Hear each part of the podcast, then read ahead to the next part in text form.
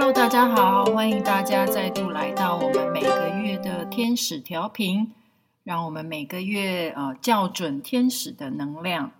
二零二三年的一月，天使是我们的慈悲天使 （Compassion）。嗯，这个我看到这个 Compassion 慈悲天使的讯息，呃，从 Kathy 那边寄来寄给我的时候呢，有点吓了一大跳。因为我自己个人的年度天使，呃，就是慈悲天使。然后，嗯、呃，呃，就是在去年冬至的时候嘛，我们大家一起抽出了二零二三的年度天使。所以从那时候抽出慈悲天使，我就一直在想，嗯、呃，为什么我会抽到慈悲天使？然后慈悲天使的意思是什么？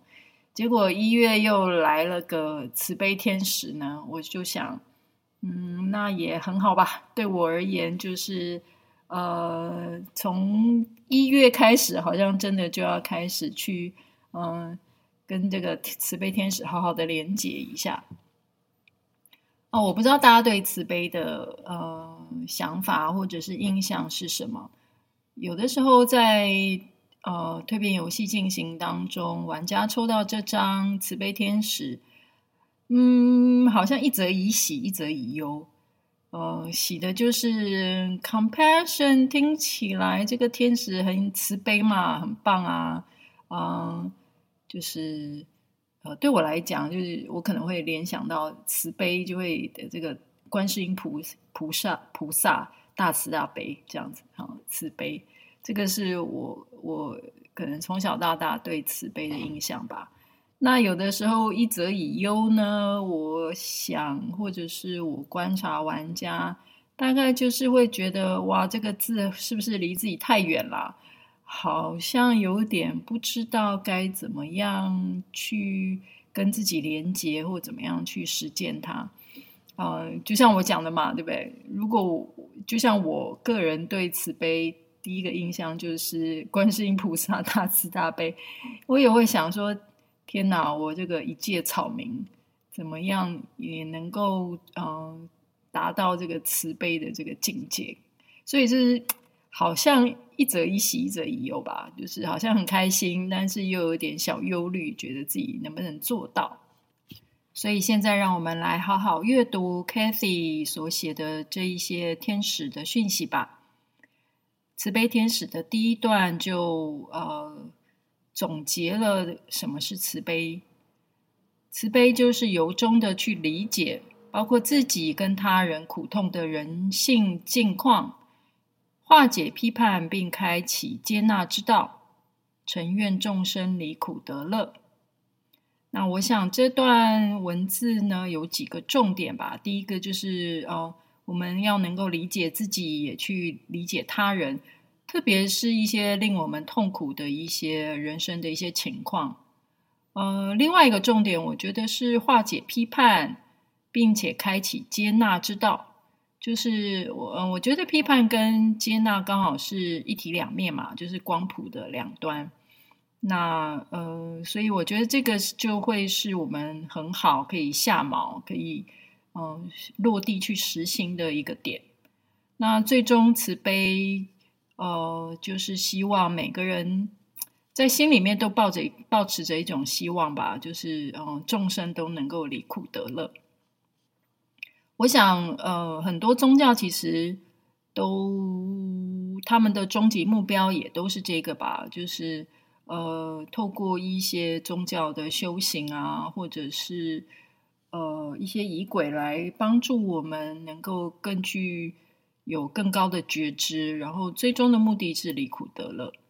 那，哎呀，这我觉得大家也都 很想离苦得乐哦。这个人生有很多情况的确不是尽如人意嘛，并不是每一天都能够开开心心的。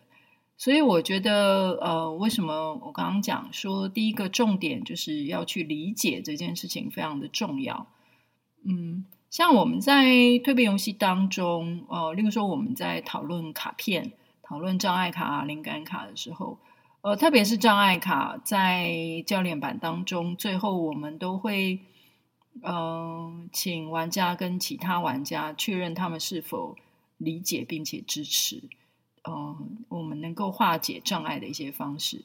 所以，当我阅读到慈悲天使这一句话的时候，我就立刻想到了这个呃教练版中的这个环节。嗯，我觉得这个环节它设计的非常巧妙。嗯，就是有的时候我们自己会对我们自己的痛苦吧，或者是自己的人生情况有一些看法。嗯，然后我们可能也会想到一些可以解决的方式。那但是如果呃能够呃身旁有人可以愿意去理解你呃在这个情况之中的痛苦，呃，然后对于你怎么样去走出这个痛苦的方式，能够有一种支持，或者是呃给予一些比较正面的建议的一个机会的话。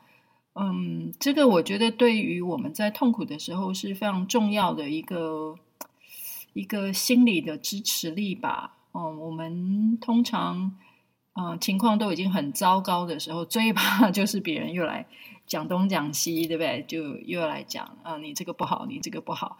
所以这也就来到第二个重点了嘛。嗯，我们要化解这个批判，不要用一个批判的态度去对待对方，而是。嗯，相反的，采取一个接纳之道。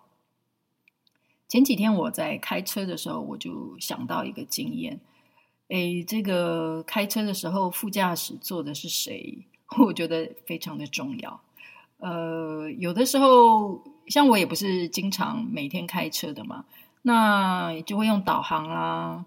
然后有的时候去到一些不熟悉的地方哦，然后那个道路可能什么。呃，现在对我来说有点复杂，就是如果我没开过这条路，我怎么会知道？呃，我要事先多久靠左，事先多久靠右？哦、呃，因为现在有一些那个道路，它会呃提提提前让你先这么做嘛。那有的时候当然就是会呃走得很不顺啊，因为可能发现哎这条路怎么都没人走，然后我走了之后才发现啊，原来这是左转道，嗯，然后等一下就只能左转。啊，或者是这个导航的时候，有时候又奇奇怪怪，呃，特别是那个小巷弄转来转去的，可能他还来，我还来不及跟上他的脚步，或者是那个导航他还没导到那儿，那我就已经超过了嘛。哦，总之呢，这个开车的时候总是会有不熟悉呀，然后可能会有走错路的时候，那所以我刚刚就说啦。这个副驾驶坐的是谁，就非常的重要了。第一种呢，就是当走错路或搞错导航的时候，他的第一个反应可能就是：刚刚导航不是说要转弯吗？你为什么不转？或者是我刚刚不是跟你讲要走这条，你为什么不走？啊、要不然呢，就是哎呀，你以前就是这样啦，我上次也是这样跟你讲，然后呢，你就不听我的，然后。呃，又开始翻旧账，这个那个的啊，然后就呃在旁边发脾气，这是第一种情况。呃，那这个就是比较批评型嘛，嗯、就是你做错啦，你不对啦，你怎么这么笨啦？你会不会啊？嗯、这种态度。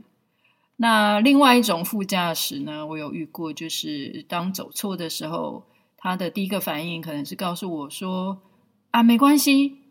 让我们让他重新导航啊，可以了，可以了。你等一下呢，就继续走，然后呃，前面我们可以转回来。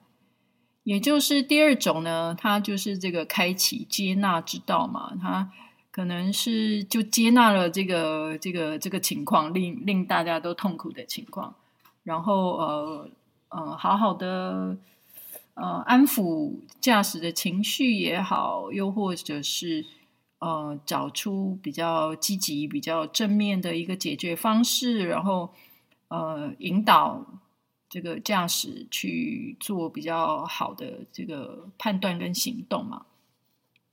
那我举这个例子呢，就是真的非常反映刚刚我说的，呃，要不呢，我们就是可能遇到某一些困难的时候，可能我们就会开始起这个批判的态度。那要不呢？我们就是也可以，其实采用一个就去接纳这时候的情况，然后能够做一些正面的回应。啊，这个真的是我思索了一个月之后，加上前几天刚好开车的时候，就是特别想到，哎，这个就是慈悲天使在说的呢。所以，我们不一定要像观世音菩萨一样，呃，那么的呃，能够让众生都呃离苦得乐。但我觉得，在生活中的这种小情况，一定会发生各式各样的情况。我们是不是就已经可以开始去练习？呃，不要用一种批判的态度，而是用一种接纳，然后呃。在这个天使的讯息之中，也讲到另外一个态度是非常重要的，因为他说慈悲是一股精神的力量，它会发自我们内在的本质所抱持的向善意愿，也就是刚刚我举的例子当中很明显嘛，呃，一个是我们能够看到善的一面去做善的行动，另外一个就是相反，嗯，所以我觉得怎么样让自己的心境、心情能够。呃，回到我们自己内在的本质，这种我们天呃性本善，每个人都愿意呃去照顾别人的这个态度上，呃，去练习时时刻刻回到这个呃内在的一个向善的意愿。同时，讯息也讲到，没有慈悲心，我们就无法看见真相，也没有办法脱离苦痛，去信任一个更宏大的实相。哦、这句话我觉得。如果你有相关的经验的话，你就一定可以了解这句话在说什么。例如说，像刚刚讲开车这个事情，呃，如果呃我们起了批判的心哦，没有了慈悲心，他看到的真相是什么？嗯、就是你不对，你做错，你这个笨蛋啊、那这个是真相吗？其实真正的真相，或许就是怎么样让我们呃车这台车子以及车上的所有人能够很平安，嗯、呃，顺利的去到我们想去的目的地，这个才是呃最重要的事情嘛。那我们是不是愿意保持着这个态度，然后让这段旅程是呃大家都是开开心心，然后又顺顺利利的到达，这个才是真正的重点哦、而不是。呃，到底呃搞对搞错犯错，对于犯错这件事情，我们过多的呃起这个批判之心哦、那所以这个可以理解为，就是当我们开始批判而忘了慈悲心的时候，其实我们看到的真相就是只有一部分嘛。我觉得这有点像是那个嗯以以管窥天啊、或者是在井里面你是看不到。全局的，你可能只会看到部分的真相，然后你当你只看到部分的真相，其实也只会让你更加的痛苦。哦，当我们能够用一个慈悲的态度，用一个更大的、嗯宽广的角度去看待事情，真正看到事情更宏大的实相的时候，自然我们的那个呃批判就会溶解。哦，我们就是能够真正的跟别人有一个更好的交流。这个慈悲嘛，慈悲心其实就是呃，英文里头它前面有个 C O M 嘛，它这个字根字字首本身在讲的就是我们大家共同都能够相互的理解、相互的共振、相互的这个有共鸣啊、的这个意思。嗯，所以就比较不会是。呃，批评的时候总是都是我以我以我为，诶，这个思考哦，因为你走错了，你浪费我的时间，或者是呃，你让我不舒服，嗯，所以考虑的是我自己哦，而无法去考虑到别人，所以的确，compassion，嗯，是需要我们大家能够敞开我们的心。呃，敞开一个向善的意愿，呃，然后彼此去交流。这个，我想这个也是慈悲心一个很重要，可以我们可以去做的一个练习。如果再继续呃说一说关于批判的话，嗯、这个也是一个非常有趣的一个现象，就是当特别是我们有做错事吧，啊、呃，或者是困难有产生生活产生困难的时候。我觉得这个批判批判心很容易会跑出来的，呃，要不呢，就是有些人他会批判自己，哎呀，我这个笨蛋哦，我又做错了。有的人呢，他的第一个反应是会去批评别人，哦、把责任过错都推到别人身上，都是你啦，都是你害我走错，都是你害我没看到，哦、呃，都是因为你怎么样怎么样，嗯、所以无论是批评自己或批评别人，都是我们要去留意的咯。当我们起这个批判心的时候，可能我们就是也某种程度太在意这个好坏对错，而没有看到一个事情的全貌。还有另外一种呃批评会产生在我们对别人的好意或者是关心。刚刚讲到慈悲有个向善的意愿嘛，有的时候很有趣的是，我们在批判别人或批判自己的时候。其实原本是一个向善的心，例如说，我们可能是关心别人，但是我们可能啊、嘴巴说出来的话变成批评了。那特别是现在啊、呃，刚好遇到农历年嘛，过年我们会有非常多的机会去聚会，无论是呃朋友、家人、同事啊，哦，那呃又很多的机会，我们要跟呃我们自己原生家庭或者是家族的人见面。哎呀，这个有的时候是对某些人来说是最痛苦的一刻了，呃，因为可能回去就要问说，啊、你工作好不好啊？有没有呃，就是升升等啊？呃，钱有没有赚多一点啊？现在赚多少钱啊？够不够花啊？呃，哪时候结婚啊？结婚了就问哪时候生小孩呀？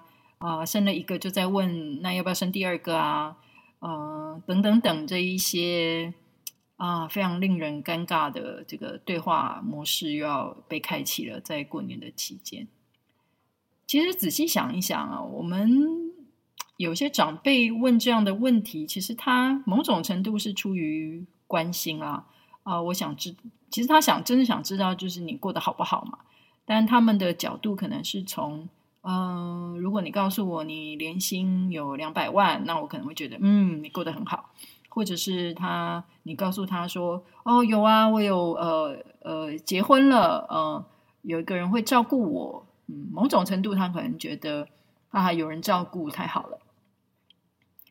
所以，嗯、呃，当然，有的人我不确定他是不是这样想了，但我觉得这种习惯的起始点，其实是我们都希望呃了解对方的生活情况好不好哦，然后只是我们只。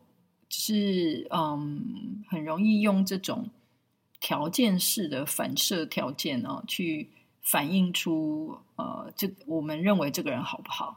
所以问题就在这喽哦。所以这同样也是没有看到一个更宏大的真相嘛。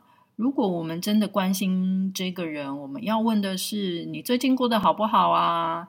呃，工作起来愉不愉快啊？你喜欢这份工作吗？呃，那你现在做得如何啊？呃，那对于你自己的生活有没有任何的想法啊？怎么样的安排啊？呃，或者是很单纯的你过得好不好？你的心情好不好？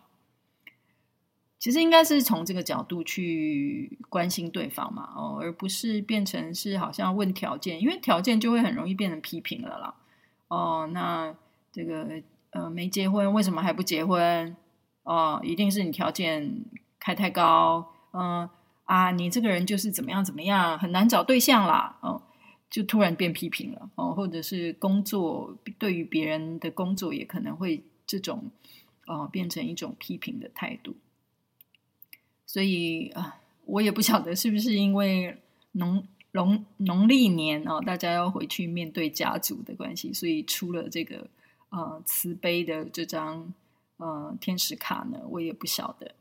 但我觉得，在这个一年的开始的第一个月，我们就开始去练习一颗慈悲心，好像也是蛮重要的哦。嗯、现在整个的嗯、社会的世界的气流还是很乱嘛。哦、无论是通膨啊、经济啊。呃，旅行好像又开始很火热，但是同时又有疫情，大家也要担心生病等等。也可能是因为这样，所以我们特别要要去练习我们的慈悲心吧。呃，在讯息当中又在提到啦，他说，对于人性，我们不需要做些什么，我们每个人都有各自的触发点，令我们采取行动。问题就在于我们的行动导致的是爱，或者是分离的骨牌效应。呃，所以实际上我们要怎么去行动呢？也就是去看我们做我们的所作所为哦、或者是我们的一言一行，到到底先想一下，如果我们这么做，那它导致的是呃一个导致爱的一个骨牌效应，就是例如说，呃，当他感觉到我的一言一行之后，他传递出去的骨牌效应是爱爱爱爱爱呢？哦、还是是呃让我们彼此嗯。走得越来越远的一个骨牌效应，所以这个是呃，我们可以想一想的喽。呃，我们怎么样去采取我们呃生活中的一些行动？嗯、那讯息又继续说到了，所以培养一颗对自己跟他人慈悲的心，它会像是一种灵药哦，有点像是这个神奇的药，它会帮助我们去承受伤痛。并滋养当下如是的能力哦。这个当下如是，就是呃，就算外外在困境是困难的，我们就是能够在当下，当下是什么就是什么的一个能力，而不会过多的再去啊、蔓延这种伤痛。然后，而且呢，呃，讯息又继续说了啊，当他也呃慈悲可以。在我们的呃批判心之中庇护我们，让我们的心得以敞开。刚刚我有举了一些例子嘛，哦，如果呃无论是我们自己又开始自我批判，或者是听到他人的批判的时候，嗯、内心能够用这个慈悲心升起的一个态度，其实去看到更大的实相也好，或者是用呃一种向善的意愿也好。嗯，我们的心就好像会受到保护一样，而且我们的心就会比较敞开了嘛。哦，尤其是我刚刚举了两个那个开车这个副驾驶两种例子，你可以感觉得到一种就是呃，当我们听到批判或者是自己在批判自己的时候，我们的心就会越来越狭窄，对不对？就是我，可恶，你又这样说我，然后我又不高兴，那我可能又回嘴啦。哦，它就会造成一个让这个痛苦更痛苦的一个骨牌效应。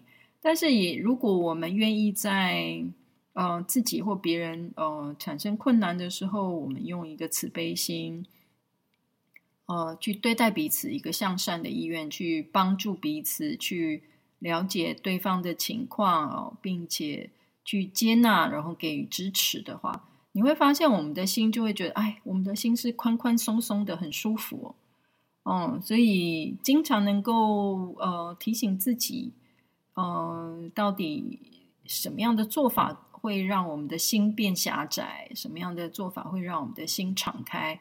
这个也可以当做呃，我们是不是有跟慈悲天使连接的一个参数喽？那讯息里面也提到，我们其实跟别人呃的连接，呃，刚刚讲到呃，compassion 嘛，就是这个自首。呃，我们每一个人其实人人其实是一个集体的社会啦，哦、特别过年可以更感觉得到这种家族的这种连接。那所以我们跟呃周遭的人怎么样去互动？其实它都会留下一个印记，留下一个痕迹，就好像在雪地或沙地上面走路嘛。呃，我们跟别人的互动，其实都会在自己以及别人身上留下一点痕迹的。那就看看喽，呃，我们要留下的是哪一种痕迹？一个刚刚有讲，当我们心比较狭窄，呃，用一种批判的态度，我们留下的是什么样的痕迹呢？那如果我们用一颗比较大的一个慈悲心。哦，我们用向善的意愿去对待彼此，那么这个呃，在呃双方的这个身上留下的印记，这个影响力又会是什么呢？哦，这个我们都可以去思考，并且透过自己曾经的经验感受一下。那当然，有的时候呃，我们也会对慈悲感到疲倦啊。特别是有的时候，我觉得啊，很累的时候，对不对？就是无论是身体真的是很疲倦了，又或者是跟人的互动的时候的那种疲倦，嗯，因为当然，嗯，我们身边周遭大家也就大部分的人可能就依照他原本的本能的这个反应去生活，可能不一定像呃每个人都能够很。像我们在这个呃天使调频当中，呃这种比较深刻的去思考自己的所作所为，嗯、然后对自己产生觉知的话，的确有时候这种嗯、身体或心理上面的疲惫啊，都有的时候会让我们失去这个慈悲心，会觉得啊，我这样子敞开心对你。嗯、其实让我更受伤，或者是更疲倦，我们就会想说，算了，呃，我们可能再度的把我们的心给封闭起来好了。嗯，所以这个部分都会让我们会想要暂时关闭我们的慈悲心。那所以他也讲到啦，慈悲心的养成是终身的修行呢。的确，我觉得要时时刻刻做到慈悲不是那么容易的事情。但是，我们的确可以从一些呃，例如说有一些宗教领袖，呃，有一些可能长期行善的人身上，你可以看得到，当他真的嗯、在生活的点滴上面去实践这个慈悲的时候，他身上真的会散发出一种很特殊的磁场跟能量。嗯，每个人都想要去接近他，每个人跟他都接近的时候都是愉悦的。所以，嗯，希望呢，我们每个人都有这个意愿，能够慢慢的修行，然后慢慢的培养自己，呃，更多更大的一个慈悲心。嗯，那这个慈悲心呢，它会伴随着我们的人生的经验去修行，或者去练习，去绽放的。哦，还有我们的智慧之心哦，智慧跟聪明不太一样啊。哦，智慧是包含着，我自己觉得它是包含着，呃，有一个头脑很好的思考，有一个很好的判断，并且加上一颗呃有爱的心。嗯，我觉得就会变成一颗有智慧的心。那当然，这个跟慈悲心也非常的接近喽。哦，那慈悲心呢，能够感觉到中立。呃，能够更中肯的去看待事情，他也会带着一个怜悯、同情、呃仁慈和关怀的一个心意，表现在我们的呃一言一一行当中。好喽，啊、虽然一月已经到了这个尾声啦，呃，还是希望大家透过呃这几天的练习，或者是听了这个 podcast 之后。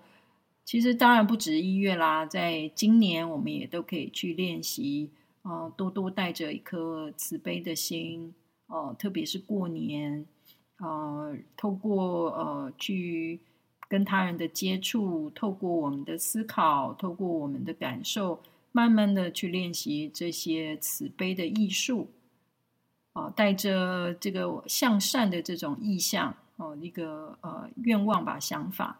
能够真正将这个爱，或者是呃善意、嗯、仁慈这一些特点，向其他人传递。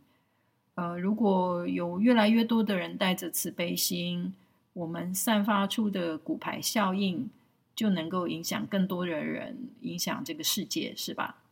所以邀请大家一同加入喽，来练习我们的慈悲之心。那也呃祝福大家在这个呃新春过年的期间呢，呃都让慈悲天使来陪伴着你啊、无论别人是怎么样对待你的，但是不要忘记了，嗯、能够跟自己产生最大的这个慈悲共鸣的，就是你自己啦，嗯，所以也用慈悲好好的照顾自己吧。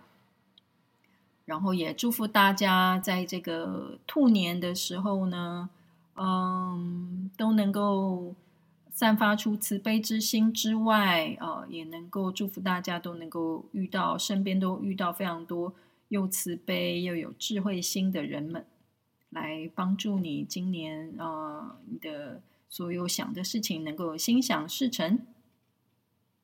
祝福大家，我们下个月再见喽，拜拜。